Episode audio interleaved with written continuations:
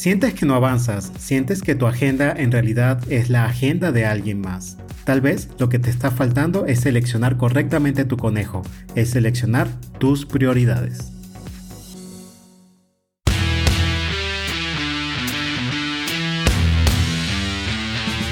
Bienvenidos a Líderes Agilistas.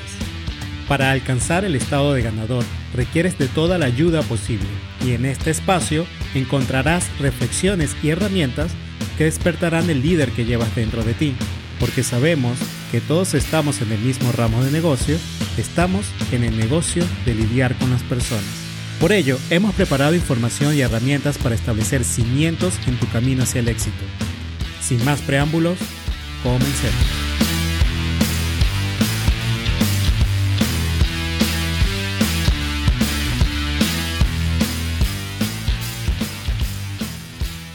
Hoy hablaremos sobre prioridades. Hasta ahora en el capítulo 20 hablamos sobre el autoliderazgo en las emociones, en el 21 hablamos sobre el autoliderazgo para la asignación de objetivos y esta vez hablaremos de prioridades. Hoy iniciaremos con la imagen de un león. Este animal maravilloso, grande, enorme, uno de los felinos principales. Indistintamente de la afección que tengas o no sobre los grandes felinos, no podemos negar que es una de las grandes maravillas o una de las grandes criaturas que hay en el mundo. Son capaces de ser muy agresivos, son capaces de trabajar en equipo, son capaces de defender a su familia, a su territorio y son capaces de ser muy amorosos. Una vez vi una escena de un domador de circos que levantaba una silla con las cuatro patas dirigidas hacia el león y el león no sabía a qué enfocarse. Lanzaba zarpazos un poco débiles. Este enorme animal, con tantas capacidades, simplemente perdió el control. ¿Por qué? Porque las cuatro patas lo confundían. Sus zarpazos eran débiles, no sabía qué hacer. ¿Y qué resultaba de esto? Que el domador tomaba el control. El león perdió totalmente el control, porque no sabía en qué enfocarse. Quiero llevar esta analogía porque estoy seguro que eres tan capaz como un león o una leona. Tienes la capacidad de alcanzar tus objetivos, tienes la capacidad de proteger a tu equipo, de ser amoroso con tu equipo e incluso defenderlo. Pero, ¿qué sucede cuando tienes muchos objetivos frente a ti? Cuando hay tantas cosas que abordar que no sabes dónde enfocarte. Al final terminas perdiendo el control. Yo sé que hoy en día es difícil tomar decisiones y es difícil priorizar con tantas cosas que llegan de tantas partes para solicitar nuestra atención como correos, mensajes, solicitudes de los clientes, solicitudes de los colaboradores, oportunidades que van saltando. Pero la falta de prioridades genera un estrés y un agotamiento. Genera que todo tu esfuerzo se diluya entre tantas cosas y no termines alcanzando las metas que te propones. Y esta falta de alcanzar las metas hace que haya una sensación de insatisfacción laboral. Hace que se pierda tu paz, hace que pierdas vitalidad o progreso.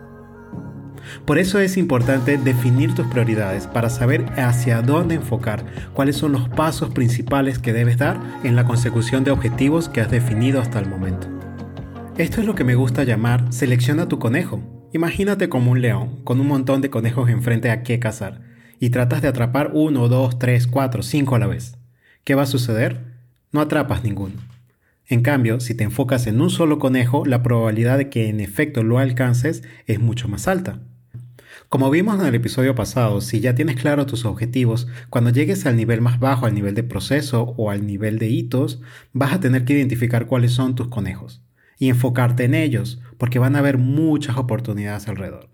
Aquí hay algo clave. Para poder seleccionar tu conejo, no solamente debes identificar el control del tiempo que debes dedicar a una actividad u otra, también debes identificar el control de tu energía, porque no todos rendimos igual. Para algunos, hacer un tipo de actividades requiere de mucha más energía que otros. No solamente el tiempo que tienes disponible para atender tus objetivos es lo único que debes controlar. Otro tema en el que solemos caer es que terminamos priorizando las actividades fáciles sobre el progreso. Terminamos atendiendo aquellas tareas que son conocidas para nosotros, que son cómodas, pero que no necesariamente son las actividades que nos hacen progresar en la consecución de nuestros objetivos. Identificar esto también es muy importante. Otro elemento es que debes diferenciar entre avance y obligaciones, porque todos tenemos actividades que no podemos dejar de lado, aunque algunas de ellas no nos gusten. Por ejemplo, en mi caso, detesto ir a los bancos, detesto hacer papeleos, pero son actividades que debo hacer porque son parte de mis obligaciones. Detecta en qué momento del tiempo y en qué momento energético es el adecuado para que atiendas este tipo de actividades. Otra cosa es muy importante reconocer el momento para hacer una pausa. Hay una famosa fábula que te dice de que debes afilar el hacha, de la cual hablaremos en otro episodio. Sin embargo, tienes que haber un momento en que te detengas y analices el camino que has recorrido y cuál es el camino por recorrer y cuáles son las habilidades que debes perfeccionar para avanzar con más y más ímpetu hacia tus objetivos. Porque en esto hay una diferencia. Hay una gran diferencia entre trabajar de manera dura o fuerte o mucho y una forma de trabajar de manera inteligente. Trabajar de manera inteligente hará que generes mucho más empuje a alcanzar tus objetivos a diferencia de trabajar duro. En Latinoamérica tenemos como una idea de que si me levanto todos los días a trabajar y trabajo por muchas horas, estaré avanzando. Pero hay una realidad. Estar ocupado no significa que estás avanzando. Hay una diferencia entre estas dos cosas. Si hasta ahora ya tienes un objetivo claro, debes priorizar qué hacer y qué no hacer para poder avanzar. Y el clave aquí está en qué no hacer. Y entramos en lo que en inglés se llama el FOMO, o el Fear of Missing Out, o el miedo de perderse algo. Cuando tratas de seleccionar tu conejo siempre tenemos como un miedo interno de, ok, ¿y si este conejo o el otro? ¿Y si mejor voy por estos dos? Y aquí está la clave. Porque tomar una decisión tiene que ver más con incisión, es decir, que no vamos a hacer.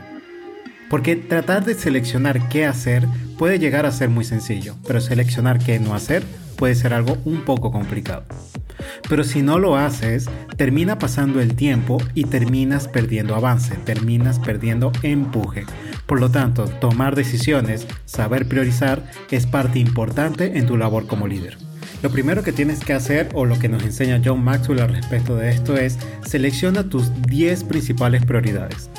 Una vez que tienes tus 10 principales prioridades, ordénalas de la más prioritaria a la menos prioritaria. Una vez que ya tienes tus 10 prioridades organizadas, agarra las 3 más prioritarias y olvídate de las demás. Así de sencillo. Esto viene de la ley de Pareto. Selecciona el 20% de las actividades que te generan el 80% del rendimiento. Y las demás actividades, si las puedes delegar, si las puedes complementar con tu equipo o si son obligaciones, pues ni modo, vas a tener que hacerla. Simplemente trata de gestionar tu tiempo y tu energía para saber en qué momento colocarlas de manera efectiva para poder avanzar en la consecución de tus objetivos. Aquí es importante también tener un balance de vida. Debemos entender que el éxito es integral. No puedes ser exitoso en el trabajo y ser un desastre con tu familia. No puedes ser exitoso en lo financiero y ser un desastre con tu salud. El éxito es totalmente integral, así que tus principales prioridades debes colocarlas por las 5, 6, 7 u 8 áreas de la vida, dependiendo de tus creencias. Esto puede ser un tema que toquemos en un próximo episodio. Y quiero aprovechar la pausa para invitarte a que entres a líderesagilistas.com y descargues la hoja de discusión del programa. Con ella podrás avanzar en la asignación de tus prioridades o podrás discutir el tema con tu equipo. En esto de la asignación de prioridades me he encontrado con algo muy peculiar. Seguramente te has encontrado con clientes o tú mismo tratando de asignar tus prioridades en definir la pregunta ¿qué es lo más prioritario? Y es difícil responder esto porque normalmente respondemos que todo es prioritario, en especial cuando se trata de clientes. Y me he dado cuenta que tal vez la pregunta está mal planteada. Preguntar qué es lo más prioritario siempre va a tener la respuesta de todo es prioritario. Y para evitar esto te presento 5 preguntas que pueden aclarar tus prioridades. La primera pregunta es, ¿esto está planeado o esto es una verdadera necesidad? Aclaremos esto. Cuando llegan nuevas solicitudes a tu despacho, a tu bandeja, a tu correo o en tus reuniones, debes preguntarte si esto era parte del plan original o es una ramificación del plan que no se había contemplado. Aparte, es normal escuchar en los clientes principalmente esto es una solicitud para mañana o para la próxima semana. Hay que tratar de identificar si en efecto la fecha de entrega es esa la próxima semana Trata de ver en qué momento de la entrega es cuando ya la cosa es irreversible. Es decir, perdemos reputación de manera irreversible, perdemos cliente, perdemos dinero o alguien se va a morir. Cuando identificamos ese momento en el tiempo, desde esa situación hasta el momento actual, De allí, en ese intermedio, solamente es una preferencia. Es decir, si la solicitud estaba planteada para mañana, pero realmente la fecha de entrega era hasta dentro de dos meses, cualquier momento entre dos meses a hoy es una preferencia del cliente o del solicitante. Es nuestra responsabilidad como líderes atender esto y evitar caer en un desorden de solicitudes urgentes de la noche a la mañana todo el tiempo, identificando cuál es la preferencia y gestionando las preferencias de los solicitantes. La segunda pregunta que debes hacerte es, ¿esto me pertenece? Hay algo que es muy interesante. Imagínate que como líder tienes un plato de comida y de repente llega más comida y más comida y más comida. Al final no te vas a poder comer toda la comida del plato, se va a desbordar. Trata de mantener tu plato en un estado saludable y todo lo, demás o lo sustituyes o no lo aceptas. Simplemente porque a lo mejor es algo que no te pertenece, es algo que tu equipo no debe hacer, es algo que tú no debes hacer porque no está alineado con tus objetivos. Identifica cuando algo no te pertenece y déjalo ir, ya sea porque lo direccionas o porque se lo regresas al solicitante.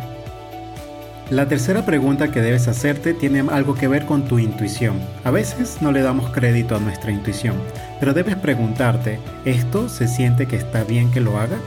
En el fondo de tu corazón, en el fondo de tu ser, en el fondo de tu intuición, ¿sabes que esto está bien? Seguramente tanto tú como yo hemos tenido experiencias donde nuestra intuición nos había dicho no vayas por allí, ya sea con una amistad, con una pareja, con un negocio o una ruta equivocada en el camino. Tu intuición te dijo una y otra vez no lo hagas y sin embargo lo hiciste. ¿Por qué? Porque solemos debatir con nuestra intuición. Te invito a que escuches a tu intuición de vez en cuando y le des valor a lo que te dicen, porque dentro de ti, lo creas o no, hay mucha sabiduría. La siguiente pregunta que debes hacerte es, ¿esta es mi pasión? ¿Es mi fortaleza?